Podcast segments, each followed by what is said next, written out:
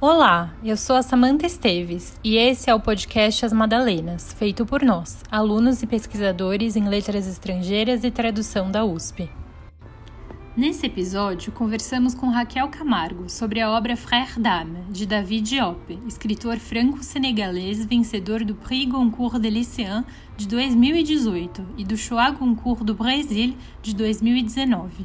Além de escritor, Diop é professor universitário na Universidade de Pau Pays de la Dour, na França o seu trabalho de pesquisa se dedica a estudar as representações africanas na França nos séculos 17 e 18. O seu segundo livro, Frère d'Âme, foi traduzido para o português por Raquel Camargo, publicado pela editora Nós, e recebe o título de Irmão de Alma. Os dois protagonistas, Alfane Diaye e Mademba Diop, são amigos senegaleses lutando pelo exército francês contra a Alemanha. Após a lenta morte de Mademba, em campo de batalha, Alfá sente remorso por não ter abreviado a dor do amigo e, no meio do processo dessa culpa, começa a cortar as mãos dos soldados alemães toda noite. Misturando elementos mágicos, David Diop incorpora a oralidade de uma das línguas faladas no Senegal, o Wolof, na narrativa e empresta a voz àqueles que antes não haviam aparecido na literatura, como os milhares de soldados africanos recrutados para lutar na Primeira Guerra Mundial ao lado dos países colonizadores. Para falar mais sobre Frère Dame e seu processo tradutório para Irmão de Alma, convidamos Raquel Camargo, doutora em tradução pela USP. Raquel adora manhãs, ver o dia começando, tomar café, viajar e a cor amarelo. Ela ama blusas cinzas e dar abraços. Ela odeia filme de terror, barulhos repetitivos, superfícies rugosas e esperar. Também não é muito fã de fins de tarde. Agradecemos a generosidade da editora Nós em nos conceder cópias de Irmão de Alma para o sorteio de final de ano. Fiquem ligados em nossa página do Instagram.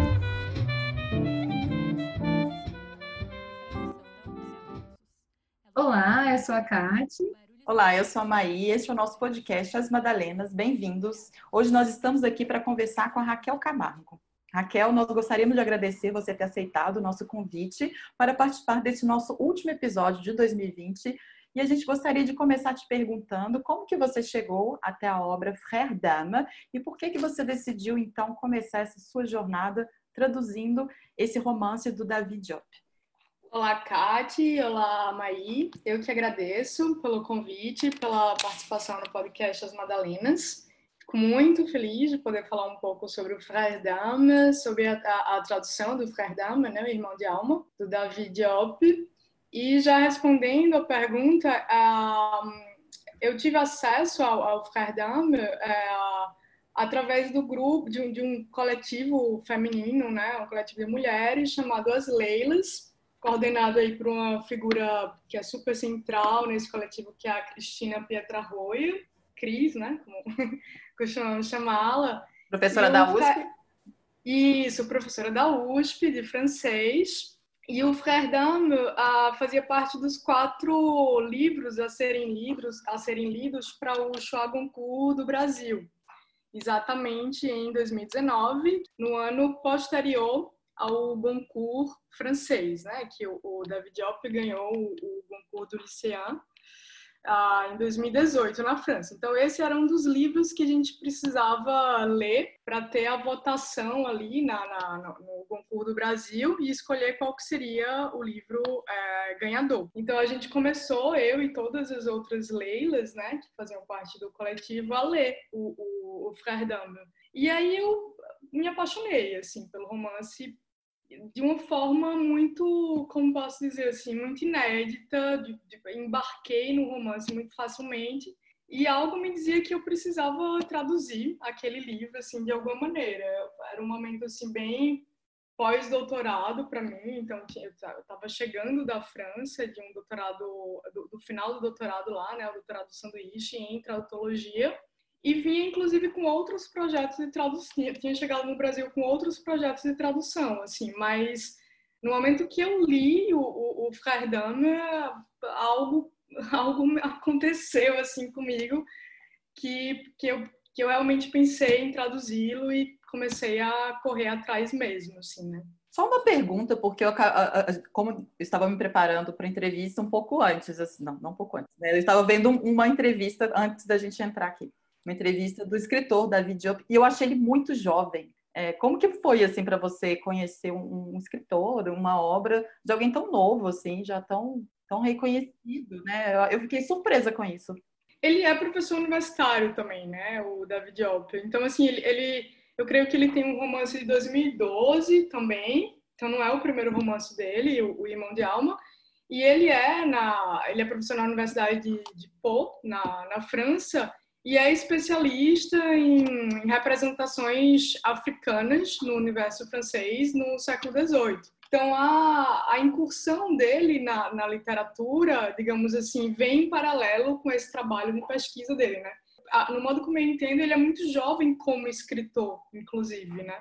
E, e, aí, e, o, e o contato foi, de fato, através das Leilas, sendo que teve um percurso aí, né? Que eu precisei voltar precisei voltar para Paris para poder fazer uns fechamentos relativos à tese.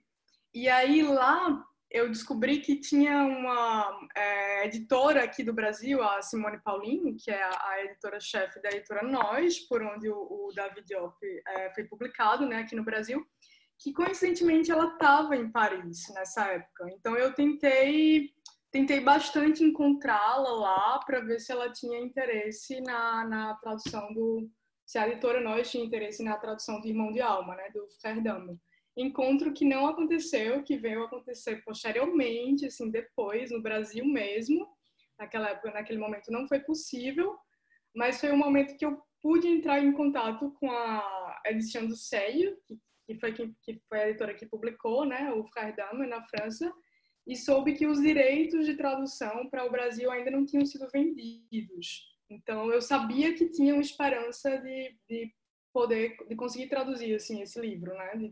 E nesse momento ele ainda não tinha ganhado o concurso do Brasil, é, o Choix Goncourt Brasil. Então ele não, ele não era tão conhecido, né, no, no Brasil nem mesmo pelo público francófono ainda. Raquel, você poderia comentar para a gente um pouquinho sobre o que é o prêmio Goncourt e qual que é essa diferença do Goncourt grande e do Goncourt do Lycéen? É, então, o prêmio Goncourt na França é, digamos, o principal prêmio do que eles chamam lá de Saison de Prix, né? Que é a, a, a estação, poderíamos dizer, a seção dos prêmios franceses. E o Goncourt do Brasil, ele parte de uma iniciativa francesa, claro, de pensar essa ideia de poder submeter romances franceses em um primeiro início para um público de leitores e leitoras francófonos, francófonos e francófonas fora da França, para ver se aquela trama, se aquela ambientação que interpelou é, francófonos que moram na França interpelaria da mesma maneira pessoas que têm acesso à língua, mas que vivem em outros países, em outras culturas e outros ambientes. Tanto que esse Shoah Goncourt do Brasil, que eu participei, juntamente às outras é, Leilas, a gente pensava muito nisso, né? O que é que esse livro nos diz, como que esse livro pode ah, nos captar de alguma maneira, né? Que depois com a tradução ele vai é, obviamente se expandindo. E você, aproveitando é, justamente de entender essa, essa relação que esse livro tem com o Brasil, você poderia eventualmente nos contar brevemente assim a história do, do Irmão de Alma? Um minuto, tá, Raquel? Um minuto, vou tentar fazer um resumo, assim. O livro ele tem muitas entradas, né? Eu noto que, assim, até o próprio escritor, a cada vez que ele resume, eu noto que ele pega uma entrada diferente. Então, vou tentar escolher uma entrada aqui que é do próprio personagem narrador.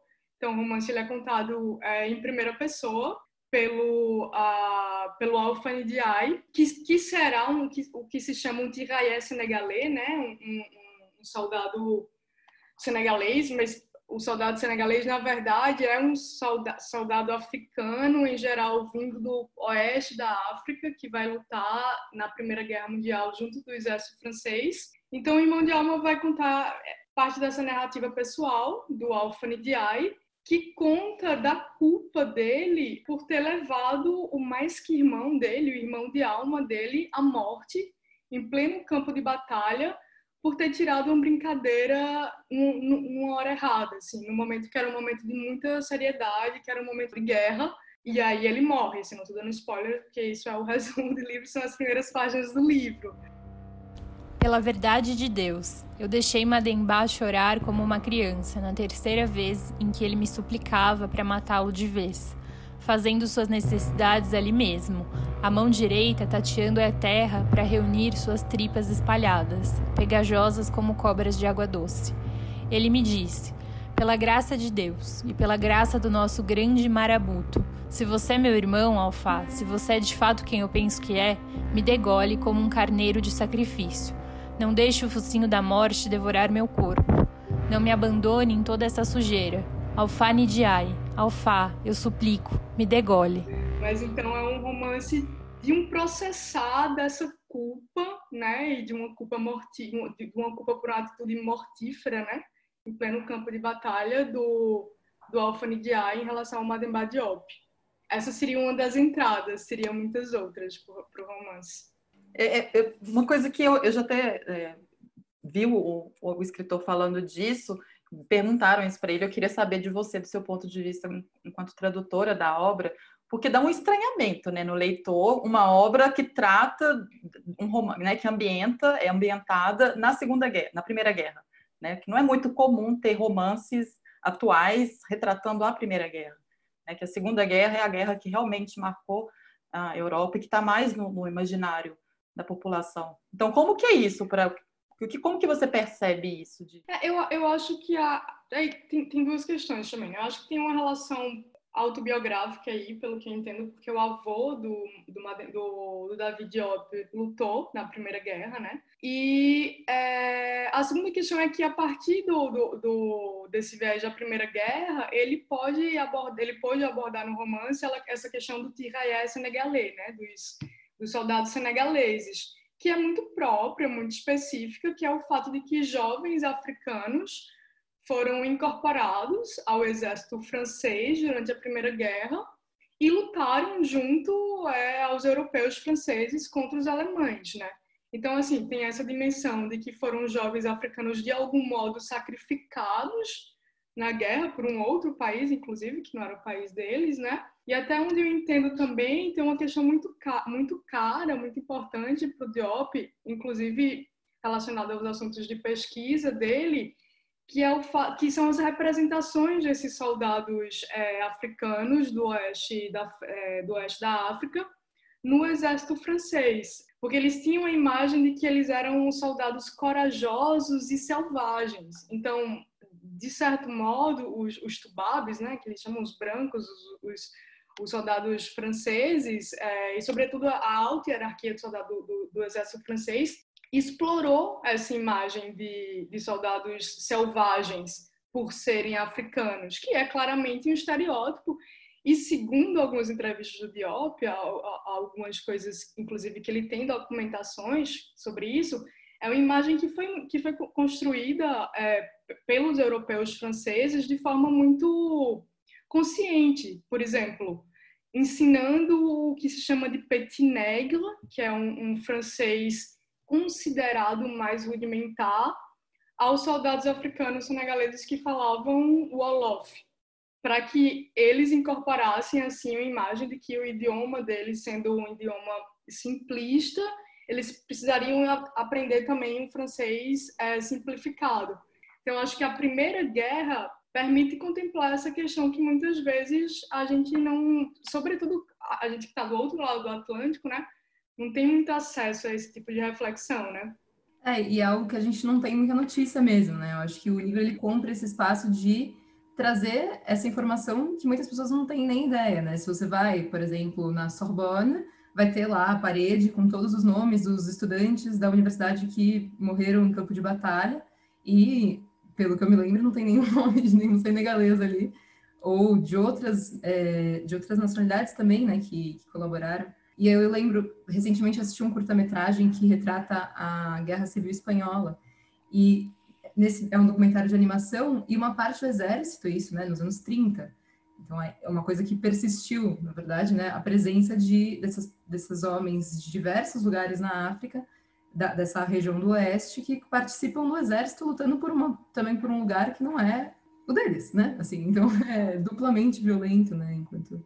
Mas é, queria aproveitar para conectar é, essa questão justamente da identificação que talvez você tenha tido, ou pela semelhança ou pela diferença, é, com a narrativa, justamente talvez por essa uh, por esse apagamento da memória dessas pessoas, né? Então, que está ali no, marcado no livro, mas enfim, ou outras coisas que você tenha entendido, percebido na leitura, por incômodo ou por é, assim, eu acho que em, em, termos de apagamento, assim, conscientemente ou não, não tem como não pensar é, no período escravocrata, né, do Brasil, mesmo dos, dos apagamentos que até hoje a gente vive, de questões de negritude, é, talvez, eu, não, não, eu acho que eu não a senti conscientemente naquele momento, mas eu acho que no Brasil a gente também passa por um, por um apagamento é, de como que a gente começa hoje em dia, de fato, a, a, a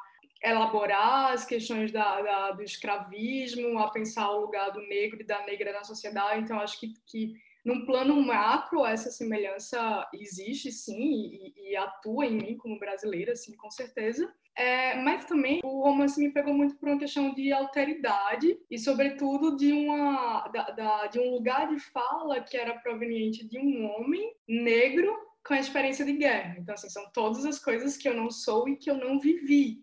E, em geral, eu tenho uma certa dificuldade de embarcar em discursos que não me dizem completamente respeito, um discurso masculino demais, ou às vezes um discurso abstrato demais. Mas o Irmão de Alma foi assim, foi exatamente o contrário. De algum modo, assim, era impressionante como eu conseguia entender o que estava sendo dito e como de alguma forma parecia que tinha algo de condição humana, assim, que estava sendo colocada, que estava sendo questionada e que conectava com qualquer tipo de ser humano, assim. Comigo, no Brasil, é, mulher nunca nunca vivi numa guerra, né? Nunca tive num front, mas aquilo, aquela aquela autoridade, aquela alteridade não me chegou, não ficou fora de mim, digamos. Ela ela me perpassou, inclusive por discurso, por corpo, assim, de, de diversas maneiras. Então, o, o Irmão de Alma foi o único romance até hoje que eu traduzi assim como fruto de um desejo, né? Assim, foi uma escolha que eu realmente corri atrás, não foi uma demanda que veio da editora, mas foi uma coisa que eu apresentei assim para uma editora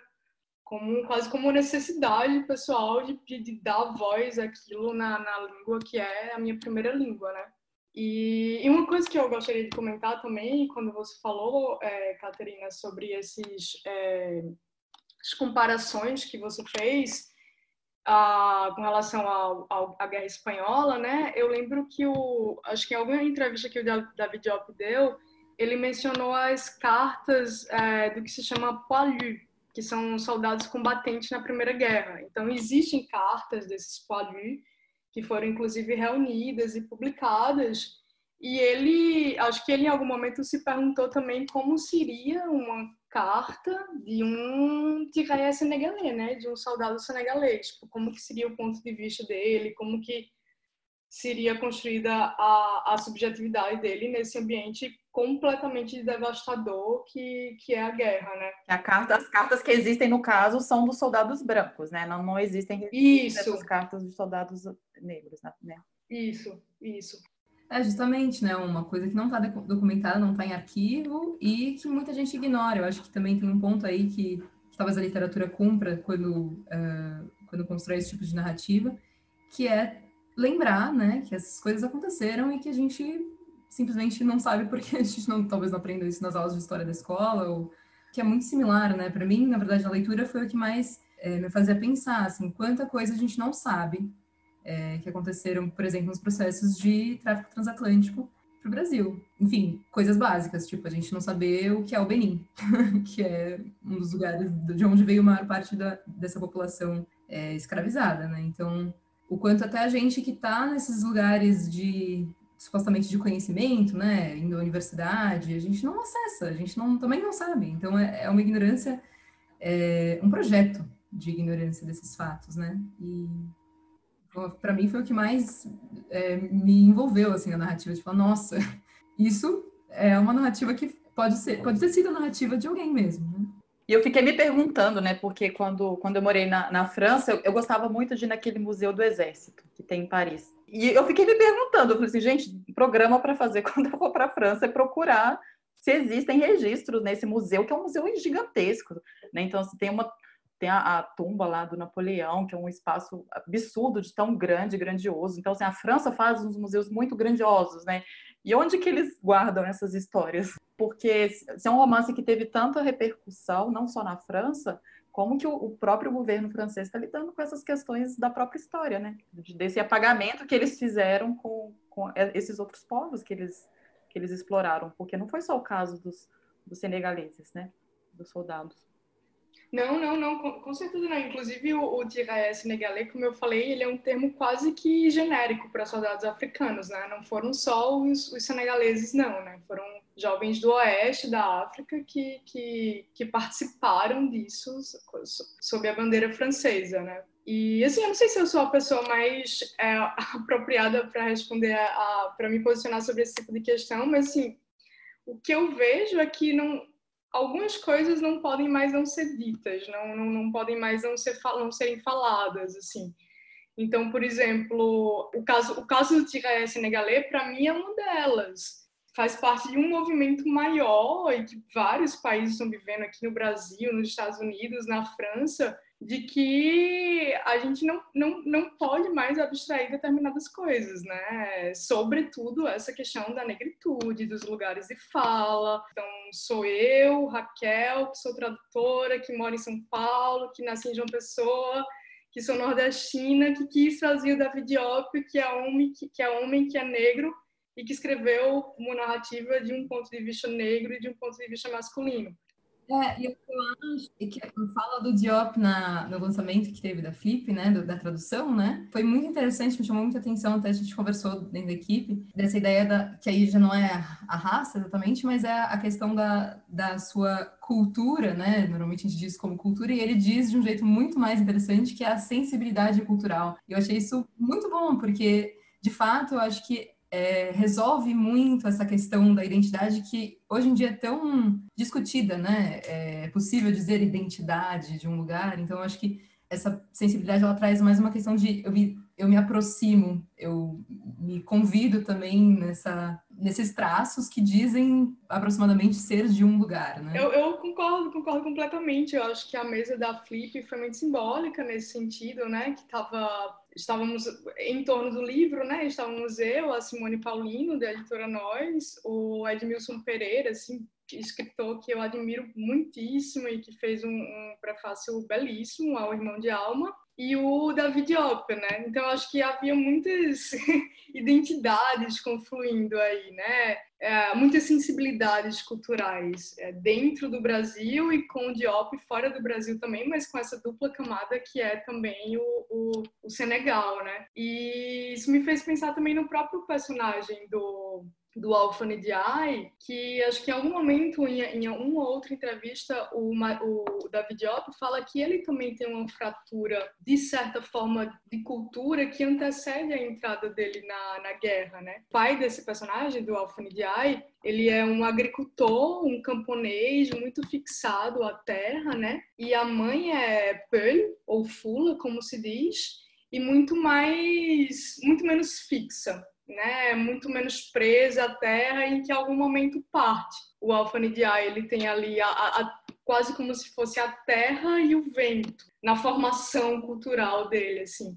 Outro aspecto ainda nesse sentido que eu acho muito interessante é que o, o ele não fala o francês, o romance ele é escrito em francês, mas o Diay, a língua dele é o, Wolof. Então, o, o David Diop, ele cria né, um mecanismo literário, como ele mesmo falou, a partir dessa sensibilidade senegalesa dele, mas que também é uma sensibilidade com a, com a França e com a cultura francesa, de reconstituir ritmos, repetições do Wolof na língua francesa, né? E que cria um efeito muito, muito interessante de leitura, né? Inclusive no português também, né? Eu acho que, que as duas línguas têm uma flexibilidade, tanto o francês como o português têm uma flexibilidade para repetição, inclusive repetição de substantivo, de adjetivo, que eu não, não conheço o Olof, né, mas que, segundo Diop, cria uma aproximação com a, a, a prosódia do Olof. Eu sei, entendi. Eu não deveria. Eu, Alfane Diai, filho do velho homem, entendi. Eu não deveria. Pela verdade de Deus, agora eu sei. Meus pensamentos pertencem apenas a mim. Posso pensar o que quiser. Mas meus irmãos de luta, que voltarão desfigurados, mutilados, estripados a ponto do próprio Deus se envergonhar ao vê-los chegar em seu paraíso, ou o diabo se comprazer em acolhê-los em seu inferno, não saberão quem eu sou de fato. Os sobreviventes nada saberão. Meu velho pai nada saberá, e minha mãe, se ainda for desse mundo, não adivinhará. O peso da vergonha não será acrescido ao peso da minha morte. Eles não imaginarão o que pensei, o que fiz, até onde a guerra me levou. Pela verdade de Deus, a honra da minha família estará salva, a honra de fachada. Aproveitando então que você está falando da, da, da, sua tradução, né, da obra, o Irmão de Alma, é, a gente queria saber como que foi, pra, porque durante o lançamento do, da sua tradução, é, você perguntou para o Diop sobre a, o processo dele de escrita, né? De onde que surgiu essa, essa curiosidade de conhecer um pouco mais do processo de escrita do, do, do, próprio escritor para fazer a tradução? É, então, sendo assim muito honesto, muito sincera, essa curiosidade surgiu porque foi um dos assuntos que eu mais explorei na minha tese com o escritor que eu trabalhei na tese, que é o Jean-Marie Blaise Robles. Então, eu estudei bastante o processo criativo dele e vi como que aquilo é, atuava na obra dele, né, no, no, no, romance dele. Então, quando eu li o, o, o romance do Diop, foi a primeira coisa que eu me perguntei, será que ele tinha, assim, algo que eu considero muito francês, que é um plano inicial de romance e depois de ter fechado esse plano inicial, ele começou a, a, escrever. Será que o processo criativo passou por aí ou não? Será que ele deixou as ideias fluírem e tal? E eu achei a resposta do David Diop, assim, é, muito enigmática e por isso mesmo muito interessante, né? Que ele falou que sempre chegava num carrefour, né? Que é espécie de encruzilhada. E aí ele podia ir para a esquerda para a direita ou ele podia seguir em frente. E às vezes ele ia para a esquerda, às vezes ele ia para a direita e às vezes ele ia seguir, seguir em frente. Então, o que eu entendi é que o próprio romance foi vivenciado também. O próprio processo de escritura foi experienciado, foi vivido com, com suas contradições, com suas escolhas, escolhas que precisaram ser feitas no tempo presente, né? E eu até gostaria de ter falado isso para ele. Pode falar agora, é, a gente manda para ele. Como leitor e como tradutora é, não, não, que a resposta dele fez muito sentido para mim, assim, né? No, no, tanto me colocando nesse papel de, de leitora e também de tradutora, de me surpreender e de na própria tradução ir adotando decisões que não foram premeditadas, né? Que iam se colocando naquele momento a partir de uma sensibilidade própria com com o texto, né? Eu não li o texto e anotei os principais termos, não. Eu fui, eu já tinha lido quando eu fui traduzindo, mas eu também fui me deixando levar pelo fluxo para ver como que como que aquela sensibilidade surgia no momento, assim, né? Então, não sei, às vezes a gente conversa com escritores e tende a ficar decepcionado com algumas respostas, é normal, mas no caso, por muita coincidência, me deu muita alegria essa resposta dele, assim, né? Condizia com a, com a, com a minha expectativa, de, de alguma maneira. Eu achei super lindo isso, né, de você falar que o seu processo tradutório, ele se aproximou muito do processo do próprio escritor durante a, a, escrita do romance, né? Porque eu, eu vi, inclusive, aquelas, né, numa, na entrevista que eu vi que ele deu na Eslováquia, ele falando de, de, da questão da memória, né, de como que ele, ele, ele leu vários documentos históricos e teses, e que ele não fez anotações, né, e que ele foi sendo guiado pela memória, pelo que despertava nele durante a, a escrita né, do romance. E eu achei tão lindo isso de você falar. Né? Eu acho que a tradução, ela, ela, ela, tradução literária, ela tem esses caminhos né, de, de, de abertura que nos aproximam muito do próprio ofício de escritor. Né? É, sim, sim. E aí tem uma coisa muito, muito importante também que eu adoraria mencionar aqui, que é o processo de uma amiga que lê para a gente a tradução, né? E nesse caso foi a a Larissa Aparecida, das Leilas. A... E foi super importante também, né? No final do livro, ela, antes de eu enviar para nós, ela leu para mim, ela já tinha lido também o livro original, e ela foi dando um feedback de algumas coisas a partir de uma sensibilidade como leitora do português dessa vez, e eu acho que isso foi muito legal também, né? Porque cria uma segunda alteridade que eu acho super importante. né? Que é o olhar da tradutora que naquele momento está super perto e super embrenhado no texto e o olhar de uma outra pessoa que vai pegar aquele texto em português sem necessariamente o, o, suporte do original e como que vai sentir aquilo, né? Claro que na editora eles têm o processo de preparação, de revisão, e aí na nós eles fazem isso com toda a responsabilidade do mundo, assim. E, mas nesse caso do Irmão de Alma foi muito importante ter essa leitura de uma amiga que tinha participado também do, do júri, né, do Show Goncourt do Brasil. E uma pergunta que eu fiquei, eu tô, eu tô com ela na minha cabeça desde o início da nossa gravação, que é, por, é, sobre a questão do título, né, da ambiguidade que tem no título. Eu queria que você falasse um pouquinho para gente sobre como que é isso no francês e como que ficou isso no português, porque em algumas outras línguas eu já vi que deu problema isso na tradução. Né? É, acho que inclusive a do inglês eles, eles foram por outro caminho, né? É, nas outras Como... línguas tiveram que fazer escolhas, né, entre uma das, das ambiguidades, porque não, a língua não permite contemplar as duas. É, não, eu acho que o título, é, em particular, assim, nesse livro, ele teve um, um processo de tradução relativamente simples pela proximidade, né? Eu acho que as duas expressões, frère d'âme e irmão de alma, restituem muito bem a dimensão de ser um mais que irmão, né? Mas justamente porque ele invocou o nosso grande marabuto, justamente para não infringir as leis humanas, as leis dos nossos ancestrais, não fui humano e deixei Madembá, meu mais que irmão, meu amigo de infância, morrer com os olhos cheios de lágrimas, a mão trêmula, ocupado em procurar na lama do campo de batalha suas entranhas, para colocá-las de volta em seu ventre aberto. Agora, claro, tem uma coisa que, que, que, se perde necessariamente, que é a proximidade com o frère d'arme, né? Que é com o irmão de guerra.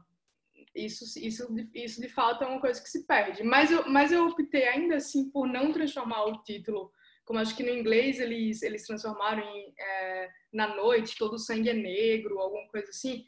Eu optei por não fazer isso porque eu achava que essa entrada é, pelo mais que irmão, né, que é o irmão de alma, é muito importante no livro, assim, muito importante mesmo, porque foi esse parentesco entre eles, que é inclusive esse, esses dois sobrenomes, né, que o Diop escolheu, o, o Diop e o Nidiai, permite o que eles chamam de, de que, que eu traduzi como parentesco de zombaria, né? Permite que algumas famílias, alguns sobrenomes possam assim tirar brincadeiras uns com os outros sem que isso tenha consequências muito graves. Sendo que o erro do, do Alfa foi fazer isso no campo de batalha, né? Então, mas aí é porque ele pôde fazer isso porque era o irmão de alma dele, né? Porque era o mais que irmão dele. Então, eu acho que, que o título eu quis de fato manter, o, era mais importante manter irmão de alma do que do que fazer alguma outra elaboração, assim. E Raquel, ainda pensando sobre essa questão da tradução e sobre, retomando um pouquinho o que você falava antes sobre a repetição, né? É, a gente queria entender como você observa isso, também sendo importante para a própria narrativa, até o ambiente da, que acontece essa narrativa, e, e como essa repetição, que para mim, é, na minha leitura, foi muito chocante, assim, eu, eu até estava comentando com o pessoal da equipe que enquanto eu estava lendo, eu achava que eu estava lendo errado, que eu já tinha lido. Lendo sim. naquele Kindle. Daí eu falo, pera, eu acho que eu não passei direito aqui. Sim, sim, e, e como, o que, que isso produz na narrativa mesmo, no que a narrativa conta, né? É, então, nossa, eu acho, eu acho tão bonito assim, esse tema da, da, da repetição, não só no Diop, mas em muitos outros autores também. Mas é isso, eu acho que em algum momento cria quase como um enjoo, né? Uma coisa que, que, que, que, se repete, uma coisa circular, e acho que é um, um, mecanismo de, de acesso à trama, né? Todos os dias eles saem da trincheira, todos os dias o capitão Armand é, apita, e aí eles são. É, enfrentam os soldados alemães, então tem a repetição do próprio dia a dia da guerra, mas também eu acho que coloca uma isso entra no registro da oralidade também, né? E também do registro do que em francês chamaria um pouco de naif, né? De uma certa ingenuidade, ingenuidade, que, ao meu ver, tem a ver com o fato de que são garotos, né? São absolutamente garotos falando de uma máquina mortífera que é a guerra. E acho mesmo que um processar lento da guerra, assim, os os companheiros morrem, as coisas vão acontecendo, mas o Mademba continua naquela narrativa dele de entender por que, que ele fez aquilo com o irmão dele. Ah, Mademba Diop, somente quando você morreu eu comecei a pensar de fato. Foi somente com sua morte, no crepúsculo, que soube. Entendi que eu não escutaria mais a voz do dever, a voz que ordena, a voz que impõe o caminho. Mas era tarde demais ele sai da trincheira, né, pra, pronto para exercer a, a, selvageria dele, o, o, o e para fazer com os soldados alemães, por piedade, o que ele não conseguiu fazer com o mais que irmão dele, né, que era matá-lo no momento que ele pediu isso, né, é, e é muito sintomática a repetição do, é, do Mademba Diop, né, que ele fala, Alfa, eu te suplico, e de novo, Alfa, eu te suplico, agora você pode fazer isso, eu ainda tenho minha dignidade, e ele não faz. Então, é como se a cada mão branca que ele cortasse, ele estava devolvendo um pouco da dignidade que ele não conseguiu dar para o grande irmão dele. E óbvio, quem que consegue matar o melhor amigo, o mais que irmão, né? Também, assim, eu, se, se eu me coloco como leitora, eu não, eu sairia numa defesa do do Alphane Diai, no sentido de que foi muito difícil a escolha dele, né? Claro. E abreviar a vida do próprio do melhor amigo. É, e é curioso também colocando lado a lado, né? Voltando na, na ideia da mão, porque há essa repetição da mão, da, do, do, episódio de cortar a mão, que em um dado momento é considerado uma loucura, né? Ele ficou louco. Uhum num ambiente em que se repete morte diariamente. Então, para mim, isso ficou muito forte também, né? É uma repetição lado a lado, uma, tudo bem, ela está, digamos, dentro do protocolo, é, e, e, e, até uma certa banalização dessa morte, né?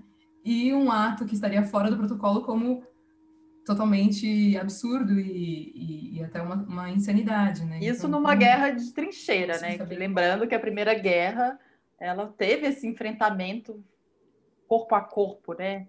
Eu me lembro muito bem das maquetes desse museu do Exército, né? Eu fiquei muito impressionada de eu consegui ter uma noção da dimensão. A gente vê esses filmes, eu, o filme também dá essa ideia de dimensão, mas quando eu vi a maquete, você vê por cima, assim, meio igual Deus, né? Aquela visão é, onipresente ali. E como que imaginar que existiam pessoas nas trincheiras e que elas estavam se matando. É, e o, o capitão Armand, ele responde, ele responde para o Afone de Ai que ele não está fazendo uma guerra civilizada, ele está ultrapassando os níveis de selvageria que são permitidos na guerra, né? Então, sim, é para matar, mas não é para, como ele próprio fala no romance, não é para ser um den, né? Um dam seria, acho que é a pronúncia mais aproximada do Olaf, que é um devorador de almas, um feiticeiro. Então ele começa a ultrapassar a maldade que era concebível, concebida como um nível de civilização pelo exército francês, né? Então são questões aí muito turvas, eu acho, no nosso imaginário, que coloca muita reflexão, né? Entre civilização barbárie, entre as éticas da guerra, né? Enfim, por aí vai. Então, a gente queria saber de você, ainda trazendo esse paralelo, é, tráfico transatlântico, contexto brasileiro e o contexto em que o livro, é, em que a narrativa acontece, né? O que você consegue estabelecer mais diretamente, assim, pontos comuns e, inclusive, para tentar e convidar os nossos ouvintes a lerem este livro, que, é, como a gente já comentou, foi traduzido por você e está uhum. pela editora Nossa. É, então, eu acho que o, o, o, primeiro paralelo que, que eu consigo ver, né, é, bom, como, como todo mundo sabe, a gente tem nossa base de formação africanos, né, no, no, no período colonial, escravocrata no Brasil, e acho que em termos de paralelo com o romance do Diop, eu voltaria mais uma vez para a necessidade de se pensar de um ponto de vista individual, de um ponto de vista dessas pessoas que estiveram nesses lugares, no caso, é, africanos e africanas é, aqui no Brasil, né, durante durante o Brasil colonial, mas aí até a, a, abolição da escravidão e depois todas as derivações disso e, e até os dias atuais, né? É, e como que a gente pensa também o lugar de africanos no front da Primeira Guerra Mundial. O paralelo principal é que há essa relação de, de metrópole, de ex-colônia, mas, sobretudo, e o mais importante do meu ponto de vista, é como isso é elaborado. E, particularmente, assim, particularmente, eu tenho um fascínio por traduzir autores e autoras africanos e africanas de expressão francesa, né? Eu acho que não só eu aprendo enormemente, como tem um gosto assim imenso também, como me ajuda a pensar essas questões que você colocou do Brasil também, né? É, que fico muito feliz de estar podendo contribuir para a chegada desses autores e dessas autoras assim no, no Brasil e para o tempo da tradução, né? Que eu acho, eu acho muito importante poder estar traduzindo esses autores e autoras com com cuidado, né? Com, com, pensar uma palavra, com pensar a sintaxe de uma frase, com poder mergulhar na obra. Então, assim, isso, isso é um, um prazer enorme, né? Assim, isso. Sim, perfeito. E, e, acho que é isso mesmo que você falou, né? O tempo da, da literatura, que é um outro tempo, né? Que, que ajuda realmente a talvez dar um respiro e tentar entender ou construir junto com aquela narrativa, né? O que, que parece ser.